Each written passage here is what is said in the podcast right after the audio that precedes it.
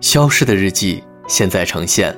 各位好，我是锦纶，这里是全网独家日记分享平台《消失的日记》，你可以关注微信公众号“消失的日记”来与我互动，分享你我他的心情色彩。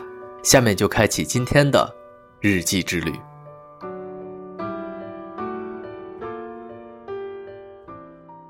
I've seen mountains, I've seen beaches,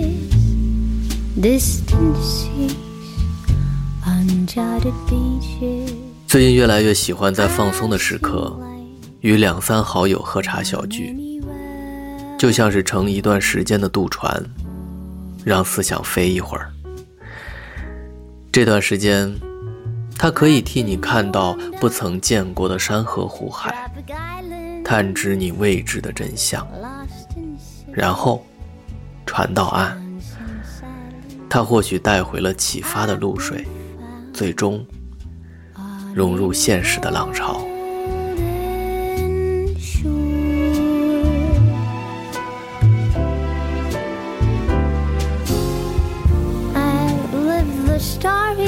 和好友一起聊人生，聊情感，聊国际局势，聊家长里短。聊天的话题有来有往，互有启发。经常是当一个问题看似有了终极答案，很快就会被另一个更直击灵魂的真相替代。这个过程有点像《奇葩说》正反双方的博弈。聊到最后，经常发现这就像是一条永无止境的胡同。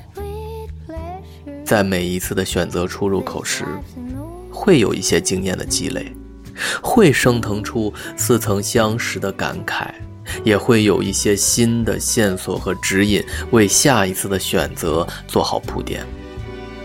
但遗憾的是，无论选择哪个出入口，依然会置身其中。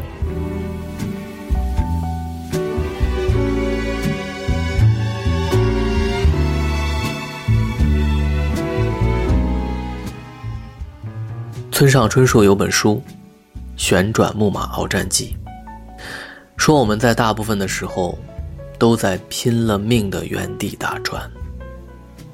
当年看这本书的时候，虽然能感觉到作者想表达的意图，但还是缺少一些现实的体会。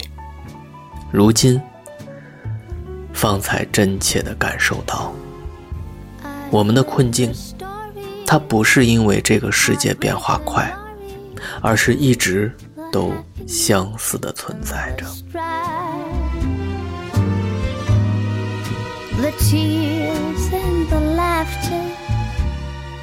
网上有个段子，说有一个穷老头和一个富老头在钓鱼，其中穷的那个就对富的那个说：“我真羡慕你。”富老头说：“你羡慕我什么？”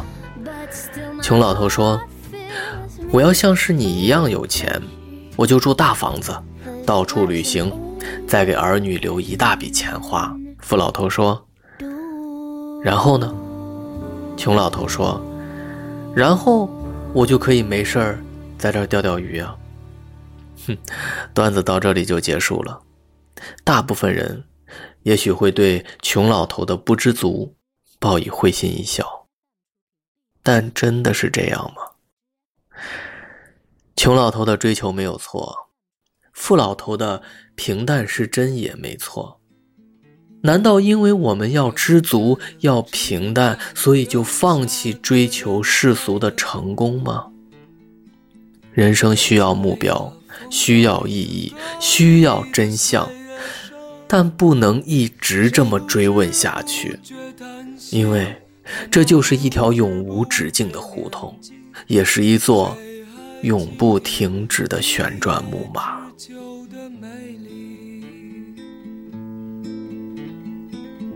早晨你来过，留下过，弥漫过樱花香。前几期《奇葩说》有一道辩题：美术馆着火了，名画和猫只能救一个，你救哪个？这期挺精彩的。我对黄志忠“远方的哭声”这个论点印象深刻，同时，也很欣赏李诞“管好眼前的世俗世界观”。看完后，我觉得那些太大的人生问题是不能继续再问下去了，因为那里从来没有你想要的答案。但是，在你追寻这些答案的路上，可以有一些避风港，避免那些令人沮丧的复杂现实。人生而平凡，平凡。可以解释我们的一切，在通往各自人生意义和成就的旅途上，你可以选择勇往直前，也可以一步一步的登上巅峰。